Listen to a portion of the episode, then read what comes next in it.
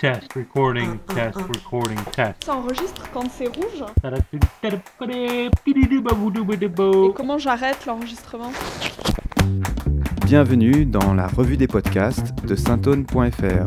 Bonjour Juliette. Bonjour Étienne. Pour ce neuvième numéro, nous partons dans la diagonale du vide. La diagonale du vide, c'est un podcast géographique, oui, mais pas que. C'est aussi un podcast bimensuel. C'est un audio-blog. Donc c'est un podcast personnel qui parle de mon quotidien. C'est aussi un solo-cast. Je suis tout seul à le produire.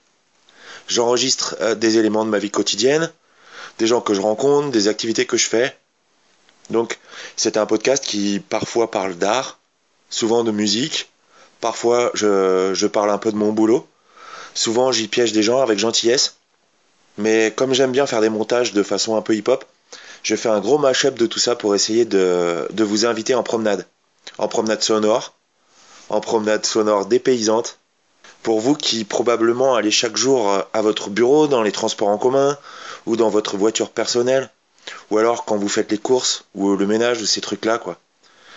En tout cas, quand vous m'écoutez, j'espère que vous êtes avec moi, dans la diagonale du vide, ce territoire quelque peu onirique et poétique qui n'existe pas vraiment.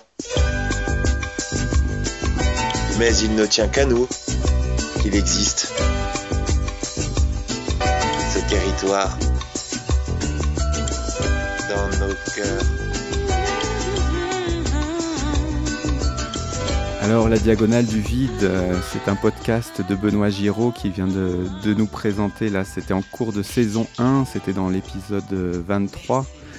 Euh, ce podcast, moi je l'ai découvert un peu par hasard en tombant sur un tweet de Benoît Giraud euh, dont le pseudonyme sur Twitter est Rural Normal. Alors moi ça m'a parlé, ça m'a attiré, donc je me suis mis à écouter ce, ce drôle de podcast.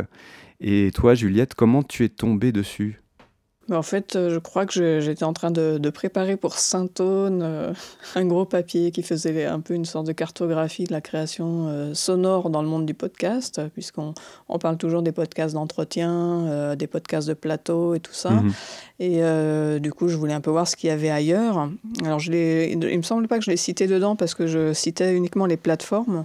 Mais du coup, euh, bah, je l'ai mis de côté pour, euh, pour une chronique euh, pour Saint-Aune, une revue des podcasts, justement. Et nous y voilà. Et euh, ouais, ça a été une découverte très étonnante. Oui, alors c'est un podcast un peu, alors pour le coup assez atypique. Ouais, c'est un ovni vraiment. Et c'est c'est drôle parce qu'il est, euh, il est régulièrement cité euh, chez d'autres euh, podcastrices et podcasteurs. Et à, à chaque fois, les gens en parlent avec beaucoup d'enthousiasme. Et puis, euh, très brièvement, en fait, parce que euh, il est très dur à définir, c'est sûr. Enfin, c'est, euh, il est, l'écoute est vraiment surprenante. Après, ça, c'est difficile de poser des mots là-dessus. Donc, on va, on va quand même essayer, nous, de le faire dans, dans cette revue des podcasts. Et du coup, bah, Benoît Giraud, en fait, de son, de son métier, il est restaurateur et créateur de vitraux avec sa compagne. Il vit dans le sud de la France. Et puis même, euh, comme j'ai un peu recherché que c'est dans la presse locale, je pense même que qu'on peut dire que son atelier et même sa maison sont, installés dans d'anciens containers sur une zone d'activité. Euh, donc voilà, euh, c'est- assez marrant en fait de, remettre ce personnage. on- J'expliquerai pourquoi je parle de personnage après, mais ce personnage de Benoît Giraud dans ce contexte-là. Et donc, il, produit, euh, il produit ce podcast où il y a, euh, beaucoup cette dimension de, euh, de rencontre. En fait, l'idée, c'est l'idée qu'il présente un peu au départ. C'est l'idée de mettre en valeur cette diagonale du vide, donc des, endroits ruraux en France. Mais en réalité, c'est- bien plus que ça. Il y a vraiment une dimension de convivialité, d'aller à la rencontre des gens en permanence, de très grande ouverture, de curiosité, qui est motrice dans la façon de faire le podcast.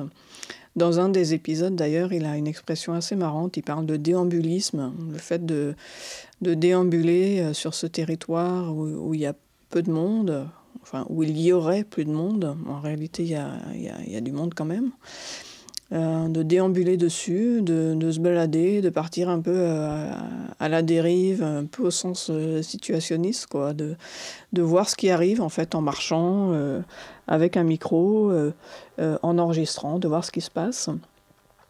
Et ce qui m'a frappé en fait, c'est qu'il est aussi c'est assez proche en fait de ce que euh, le podcast pouvait être à, ses tout débuts, dans les années 2004, euh, 2005, voire avant. Ah bon, parce que le podcast n'est pas né l'année dernière Ouais, non, c'est surprenant hein, de l'apprendre.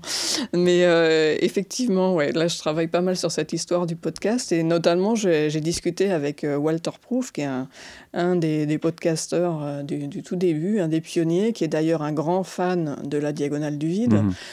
Et euh, Walter Proof, il, me disait en fait qu'au tout début du, podcast, il y avait pas mal de, de gens en fait qui, qui, parlaient de leur vie en fait. C'était des podcasts euh, très simples de quelqu'un qui parlait de euh, bah, Pierre Journel qui faisait son, son journal euh, depuis le Canada, quelqu'un d'autre qui faisait son journal depuis le Japon, enfin des francophones, hein, je parle. Oui, une sorte de blog version audio. Ouais, D'ailleurs, je crois que Benoît Giraud, il présente parfois son podcast comme étant un audio blog. Ouais, et, euh, et, même, en fait, ça me faisait penser à certains, à certains égards. J'ai pas mal j'ai commencé à réécouter des très vieux podcasts, enfin très vieux, donc 20, 20 euh, ans, ouais, moins de 15 ans, on va dire. Euh, notamment ceux de Désiré Belladone, qui faisait le podcast Ma Parole. Et il y avait aussi cette dimension un, un, petit peu étonnante que, hop, on surgit dans le quotidien de quelqu'un, ou dans le quotidien, mais pas seulement le quotidien, justement, dans, euh, dans l'imaginaire de quelqu'un également. Tout ça se mêle euh, complètement. Et donc Benoît Giraud, en fait, en, en étant... Euh, il se revendique pas du tout de ça, en fait, à part dans, effectivement, les, les termes qu'il emploie, on sent qu'il y a quand même une qu'il a une connaissance en fait de cette histoire du, du podcast, qui, qui s'y réfère peut-être, mais c'est pas du tout explicite. Il dit, il, il, se présente comme étant un grand auditeur de, de podcast qu'il écoute en travaillant. Ouais, c'est, euh, très frais quoi, parce qu'il n'est pas lourdingue justement dans ses références, mais on sent qu'il se rattache à quelque chose euh, d'assez ancien, puis qui est aussi assez mystérieux en réalité. Et donc dans la, dans la dimension d'ailleurs, enfin dans, dans cette euh, dans cet attachement en fait au podcast en tant que format, euh, il y a aussi une grande attention à la communauté des auditrices et des auditeurs. Ouais. Et ça, c'est très frappant. Il commence d'ailleurs euh, toute l'introduction de ces podcasts, de chaque épisode en fait, est faite comme ça, où il imagine euh, une auditrice, un auditeur dans une situation particulière pendant qu'il ou elle écoute la diagonale du vide.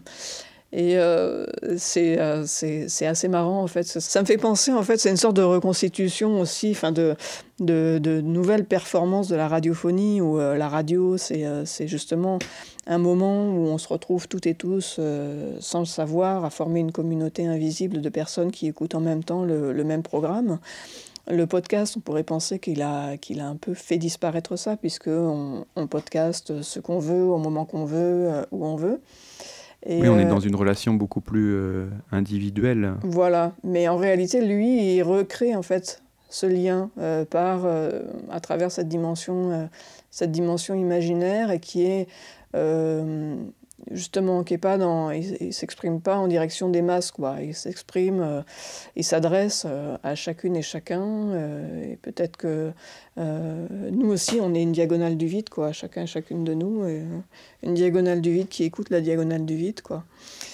Et bon on va peut-être écouter un bah alors moi j'apporterais peut-être une nuance à ce que tu dis parce que un objectif euh, clairement affirmé de Benoît Giraud, justement dans, ses introductions à ses podcasts, où il, euh, s'adresse à des auditeurs et des auditrices, c'est surtout de... Euh, il s'adresse à des urbains et des urbaines.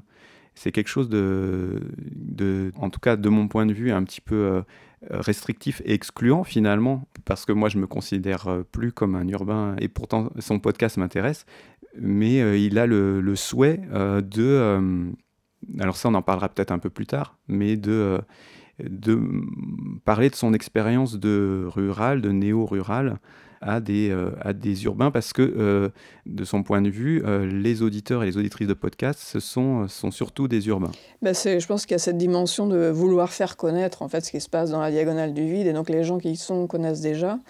J'espère qu'il y a, d'autres ruraux que toi qui écoutent quand même la diagonale du vide.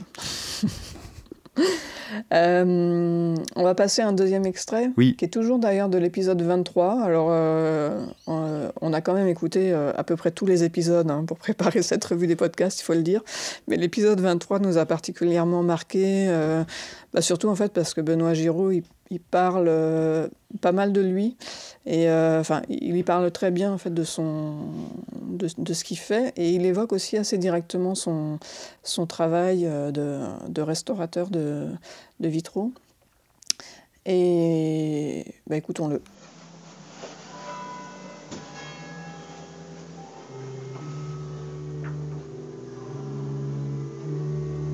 Alors là en fait c'est complètement hallucinant parce que dois déposer des panneaux de losange qui sont derrière un orgue et en fait qui sont, euh, ils sont à l'intérieur de l'orgue.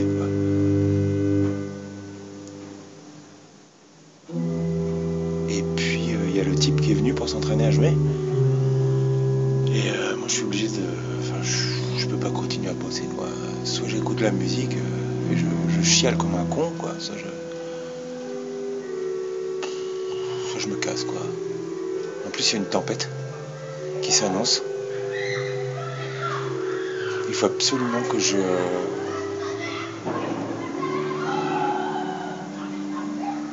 Faut que je me magne quoi.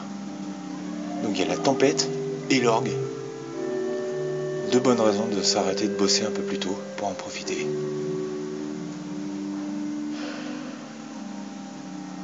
Et là, j'ai pas trop déconné quoi. J'ai déposé 5 panneaux dans la journée. Et j'en ai encore 25. Euh,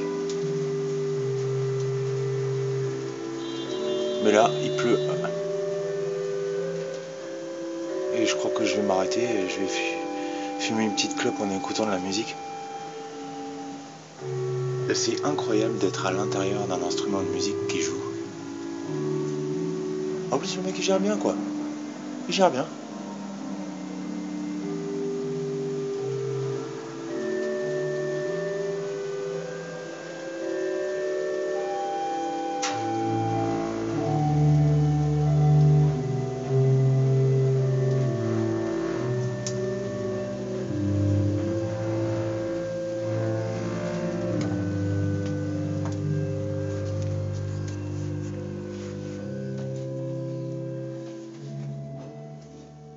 C'était un extrait de l'épisode 23 qui s'appelle L'été sera beau, l'été sera haut de la diagonale du vide.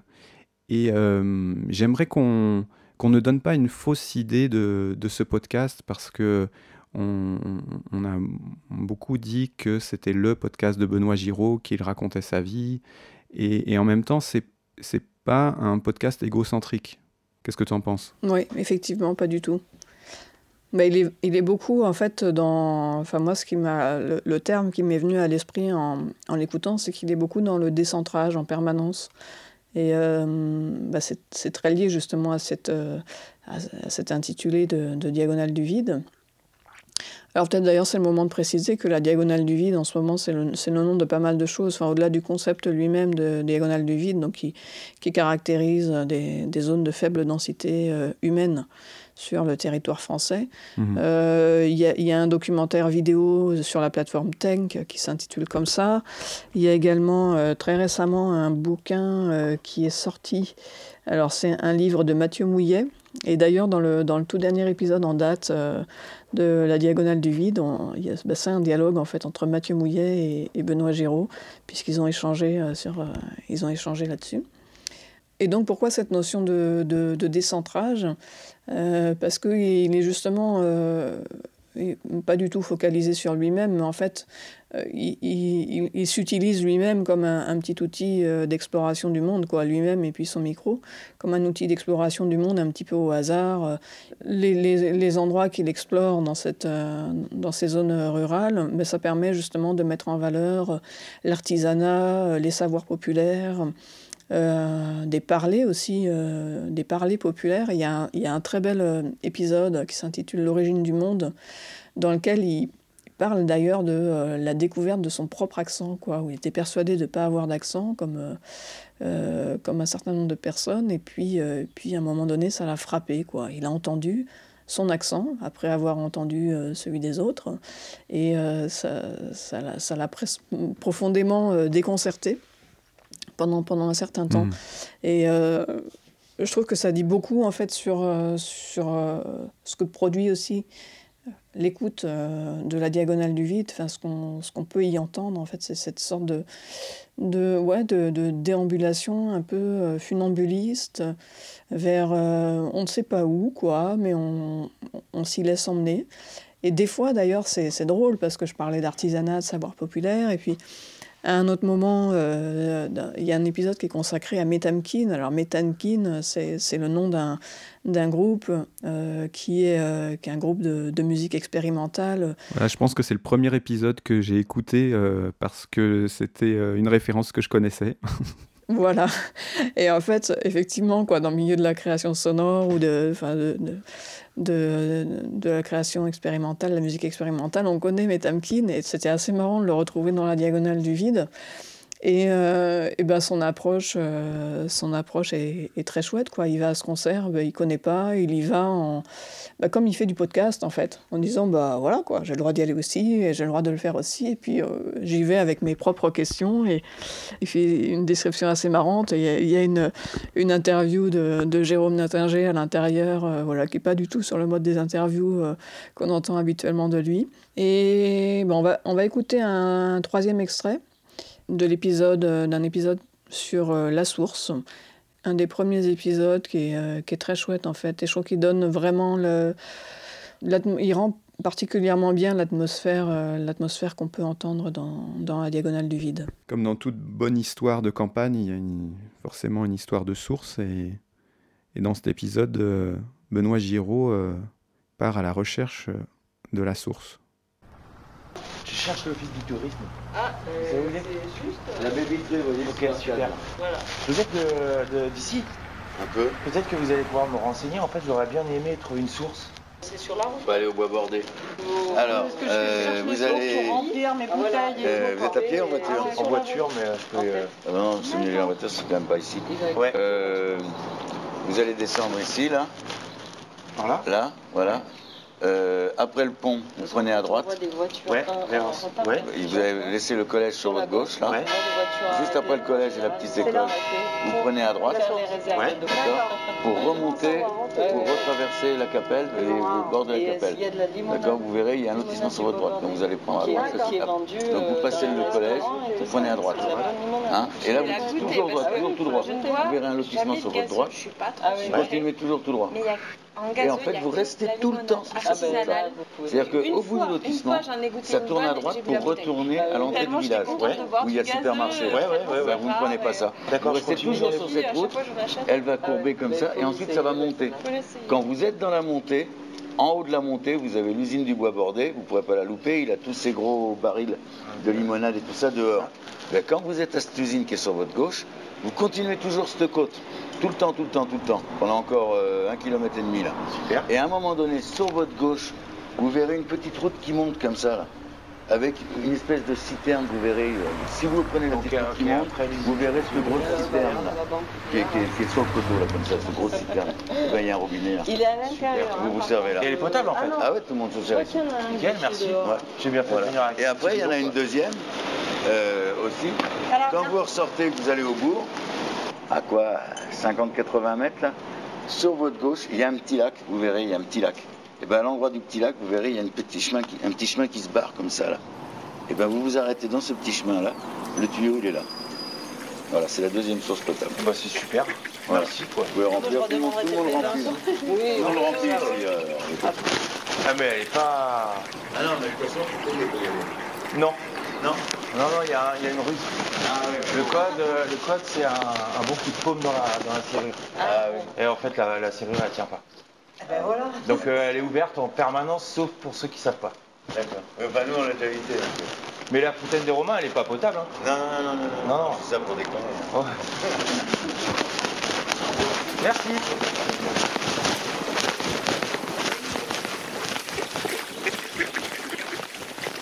enregistre potentiellement tout ce qu'on dit. On est bien d'accord. Là, je sais pas à partir de quand ça a commencé, mais il est tout à fait possible que ce soit le cas.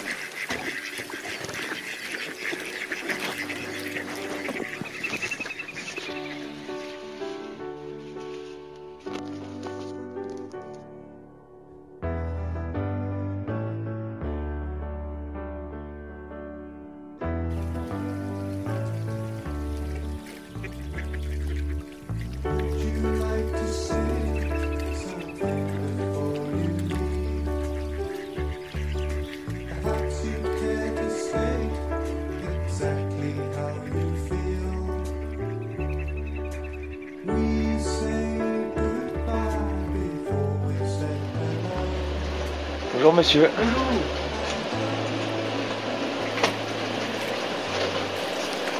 C'est beau, hein C'est super.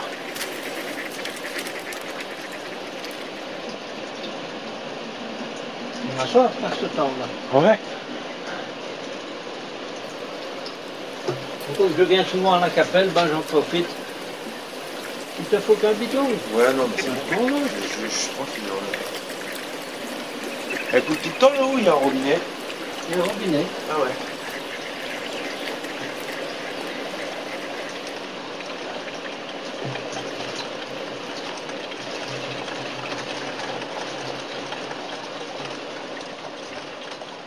C'est ça qu'il faudrait que je récupère. Donc voilà, euh, retour dans, la revue des podcasts de Saint-Aune, on, parle de la diagonale du vide. Ça, c'était un extrait bah, du premier épisode, La source.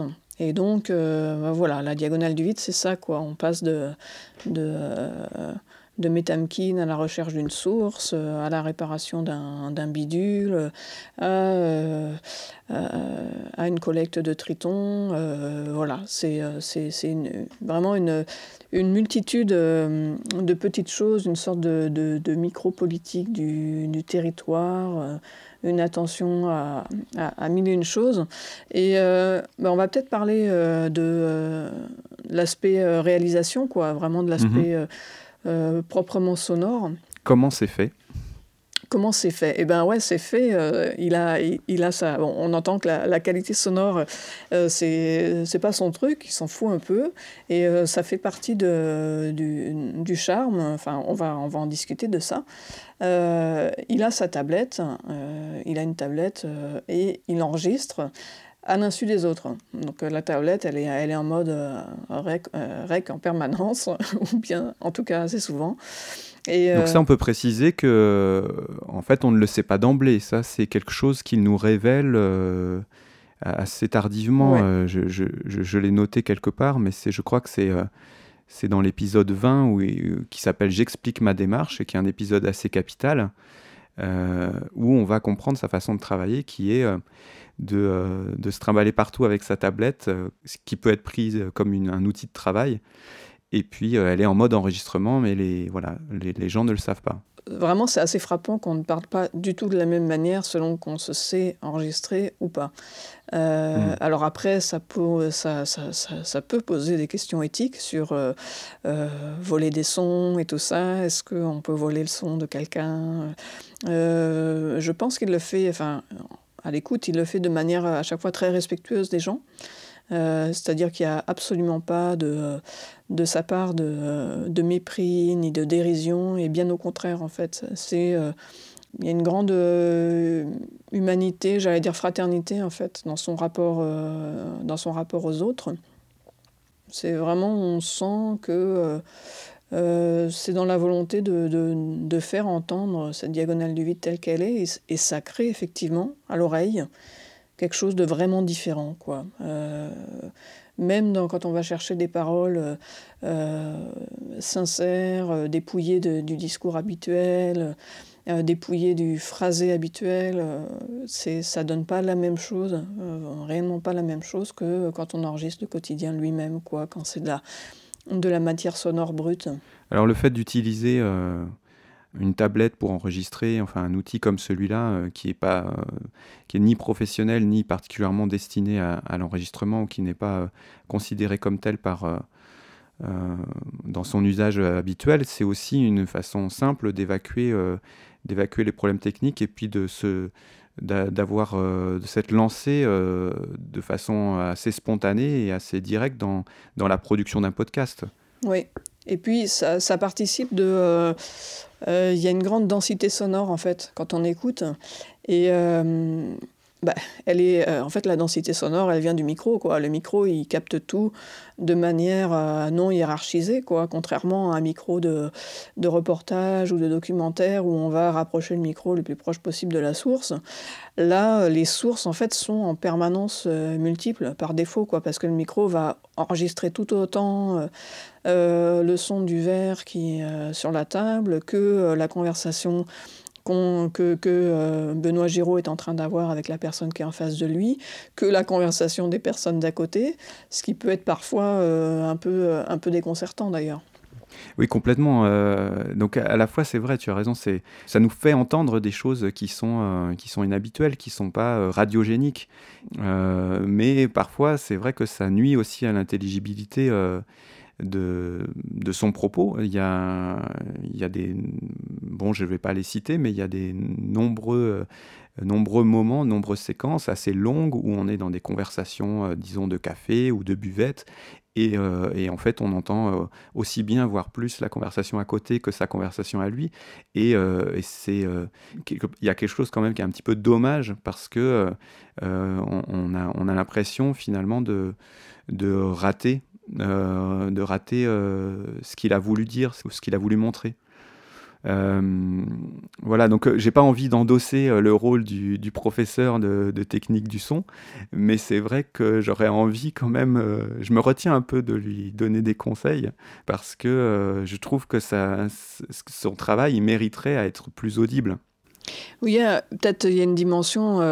enfin, je trouve ça super intéressant ce que ça apporte, cette impression d'avoir des, euh, en permanence des, des, couches sonores qui s'entremêlent, alors qu'en réalité, euh, il est euh, souvent dans un seul plan acoustique, quoi, qui est celui d'un, mhm. effectivement, d'un environnement convivial, on va dire, ou d'un environnement naturel. alors, on n'a pas parlé de, de l'insertion de, de, musique, mais effectivement, il joue, il joue aussi pas mal sur les musiques. Enfin, il fait dire des, des, des, trucs à travers les musiques qu'il utilise. Mhm.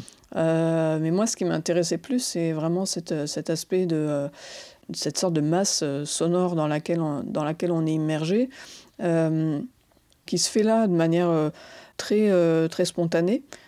En fait, c'est l'outil qui le fait plutôt que lui, volontairement, qui le, qui, qui le recrée. Et je voulais. il y a aussi cette, dimension-là, elle est aussi très liée au fait qu'il utilise beaucoup des bribes. Euh, c'est super intéressant, en fait, ce, fonctionnement, enfin, cette construction du, podcast par une, constellation de moments sonores. Et je voudrais citer un article euh, du Poditeur, donc un blog d'écoute de Thomas Crayon qui, écoute pas mal de podcasts et euh, qui en chronique quelques-uns. Et je trouve que c'est assez bien résumé. Alors je le cite. Benoît Giraud repeuple la diagonale du vide en s'enregistrant par bribes, petits bouts de ficelle, restes de cordelettes traînant dans un coin d'atelier de planches et de tôles ondulées chez un artisan aux doigts noueux perdu dans la campagne. Il la parcourt en illustrant le lien social avec des sons.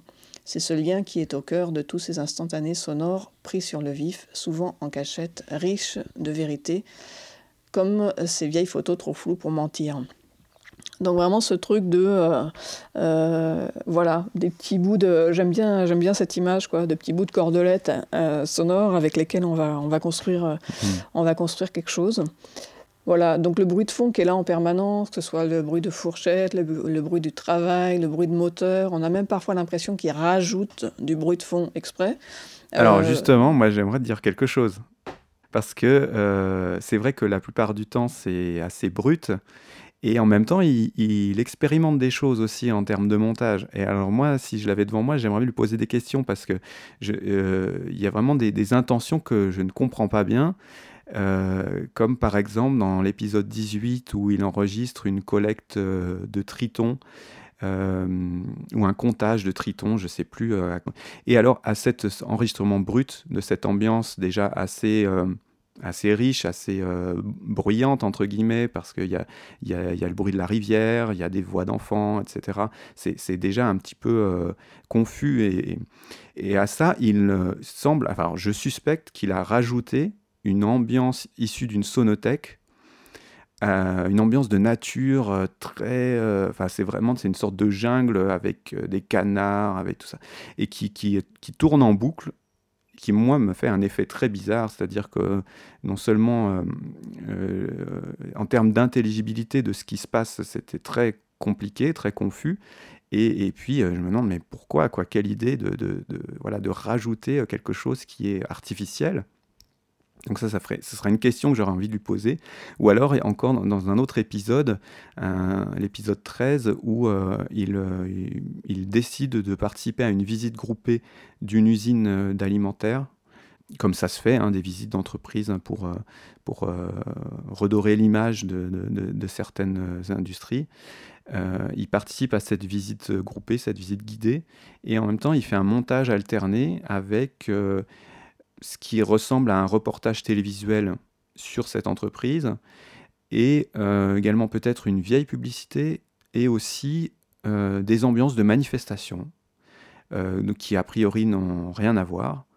Et ça donne quelque chose de très bizarre. Bon, alors là, on est vraiment dans l'ovni, et surtout, on a du mal à comprendre quelle est l'intention hein, de, l'auteur dans ces moments-là. Donc il y a quand même de l'expérimentation en termes de montage, mais euh, voilà, pour l'instant, euh, ça reste un petit peu, un petit peu incompris de ma part. Sur, sur, sur l'épisode des, des, Tritons, en fait, j'ai réécouté quand il m'a fait part de, ta remarque sur l'ajout d'une ambiance sonore. Et c'est sûr que c'est étonnant d'entendre des canards aussi proches alors qu'il y a une grosse activité humaine, ou bien euh, voilà, d'entendre des oiseaux à ce moment-là et tout. Euh, après, moi, l'effet que ça m'a fait à la réécoute, euh, c'est que c'est assez marrant, en fait, ça, ça, ça renvoie, en fait, le, les conversations humaines dans le bruit de fond, en fait. Le bruit principal devient le, le, son de la nature. Et puis, euh, le bruit de fond, en fait, c'est ces ambiances humaines. Je trouve que c'est juste en fait, ça pousse en fait encore plus loin ce qui est présent dans les, autres prises de son euh, qui fait dans des bars euh, ou tout ça, où on sent en fait que la conversation humaine, elle est, euh, elle est qu'un des éléments de l'ambiance.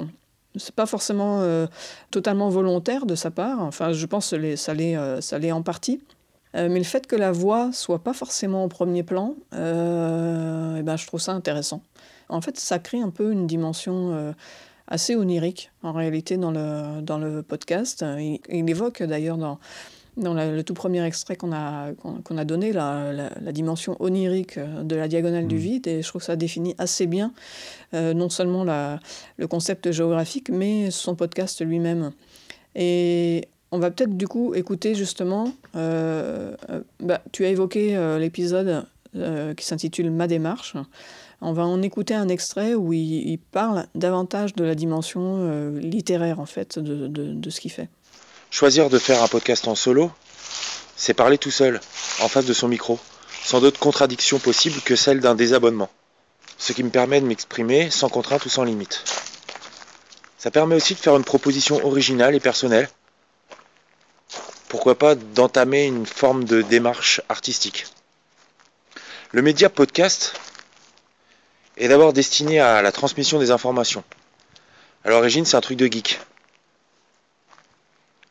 Les podcasts d'infos, bon, à mon avis, ceux qui sont les plus intéressants concernent des, niches culturelles. Les films nuls, les systèmes d'exploitation, les musiques de dessins animés des années 80, ou le scepticisme scientifique, ou la religion, ou la com. Le principe, c'est de compléter l'info des radios et des médias mainstream, au début, c'est pour ça que je me suis tourné vers ce type de médias. Ce que je préfère, c'est quand les émissions ont un format ou un sujet qui s'éloigne de ce qu'on a pu écouter jusqu'à présent. Dans la forme, j'aime beaucoup la liberté de ton, la jeunesse, la légèreté, la nouveauté.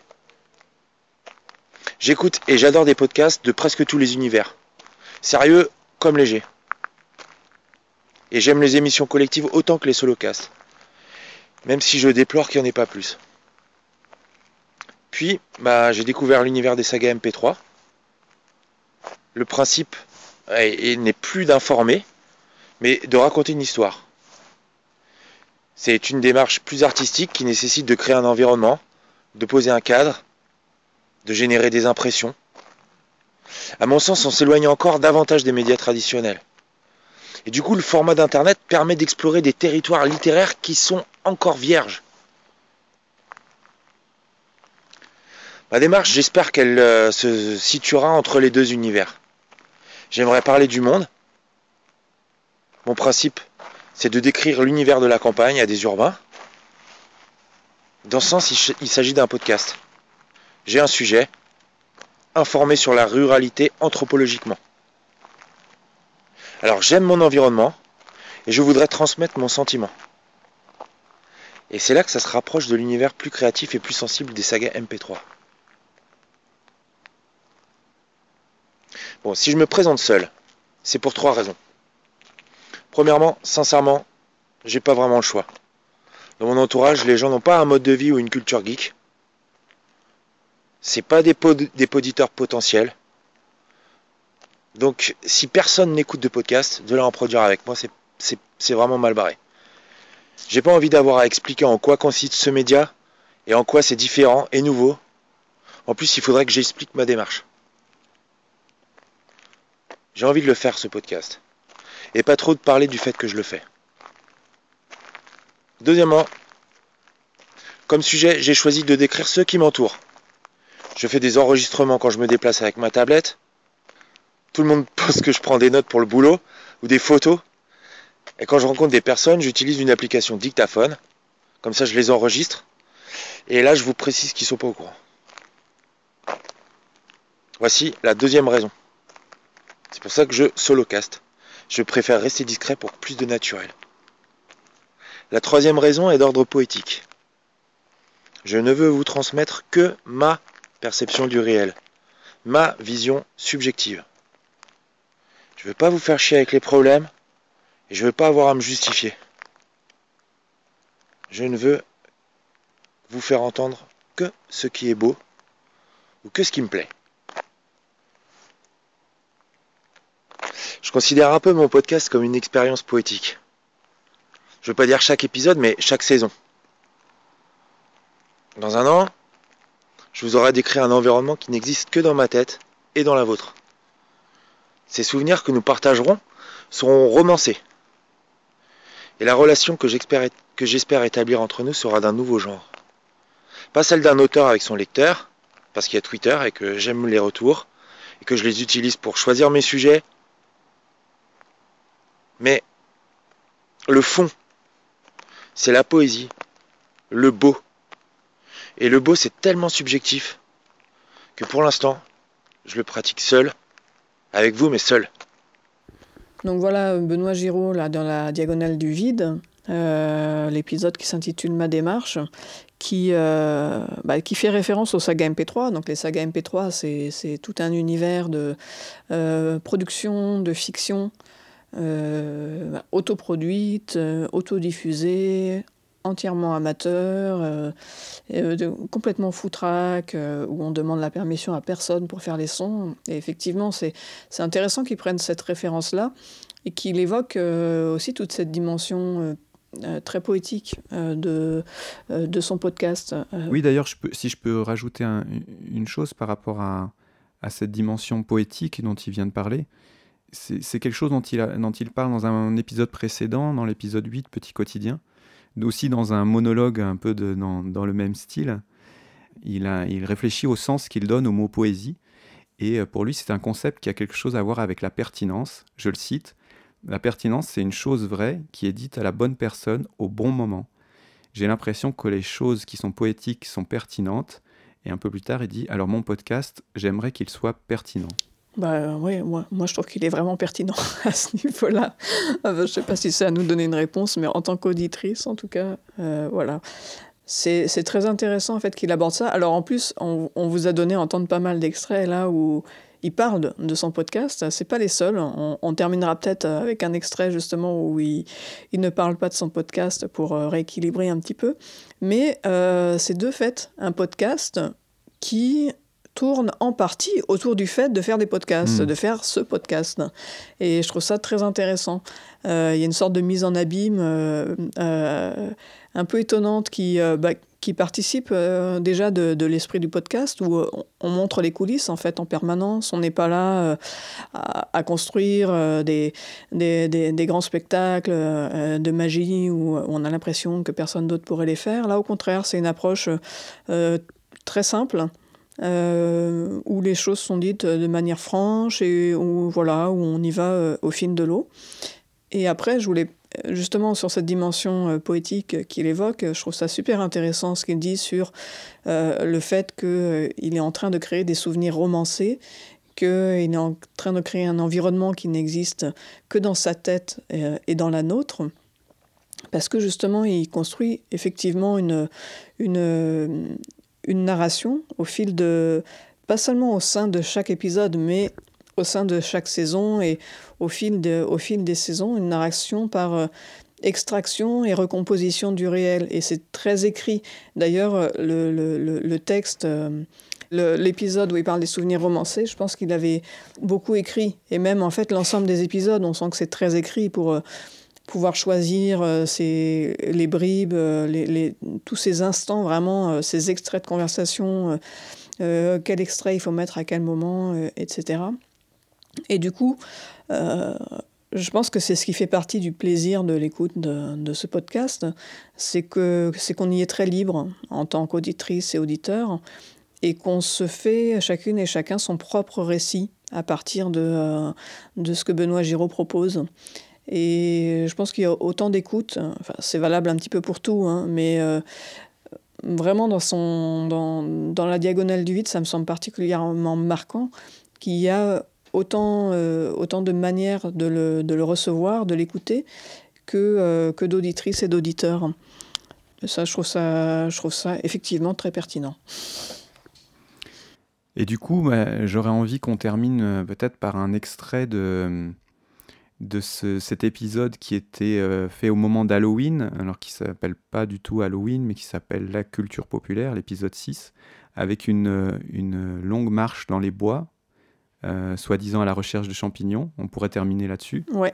Alors justement, pour revenir à la dimension poétique, euh, ce que je trouve particulièrement euh, intéressant et qui, participe au charme de, la diagonale du vide, c'est que euh, on est dans des situations, somme toute, assez triviales, chaotiques dans son rendu sonore, parfois même à la limite de l'intelligibilité. Et sans crier gare, on nous fait entrer dans une dimension, euh, là pour le coup, euh, onirique, comme tu disais, ou poétique, ou humoristique. Et, euh, et c'est un peu le, ce qui se passe dans, dans, dans ce dernier extrait qu'on a envie de vous faire entendre. Et ben, on va pas le dévoiler. on va dire au revoir directement après.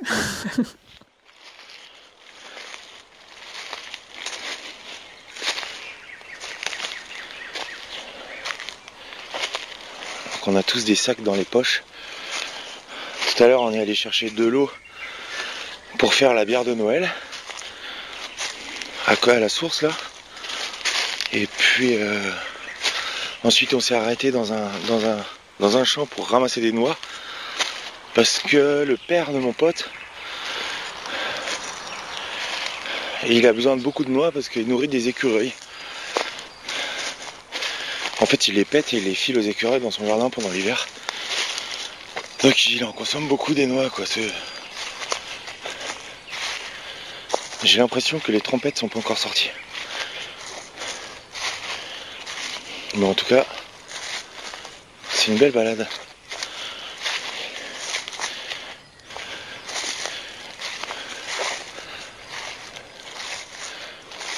Qu'est-ce que c'est beau les bois quand t'es tout seul. Une petite forêt là, c'est dégagé en plus, elle est bien celle-là.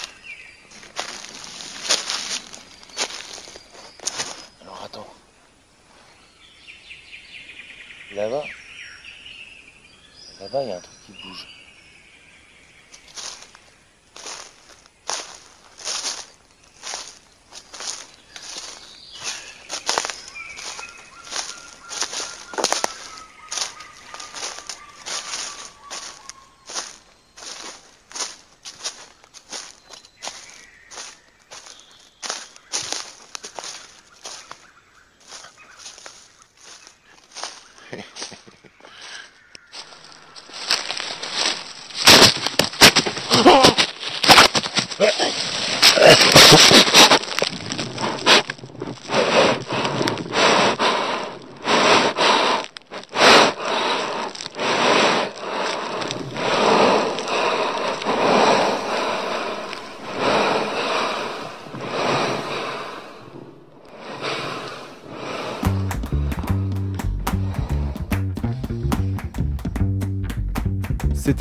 Euh, la revue des podcasts consacrée à la Diagonale du Vide, un podcast de Benoît Giraud. Donc on vous mettra comme d'habitude toutes les références euh, dans la description de, notre podcast. Euh, vous pouvez déjà aller chercher sur archive.org les épisodes MP3, sur Twitter, sur Instagram, sur PodCloud, vous tapez Benjir 000, B-E-N-G-I-R, comme Benoît Giraud 000. Et bien nous on se quitte on se dit à bientôt. Salut Étienne. À bientôt Juliette. Pour un nouveau numéro de la revue des podcasts de saintone.fr. 1, 1, 1.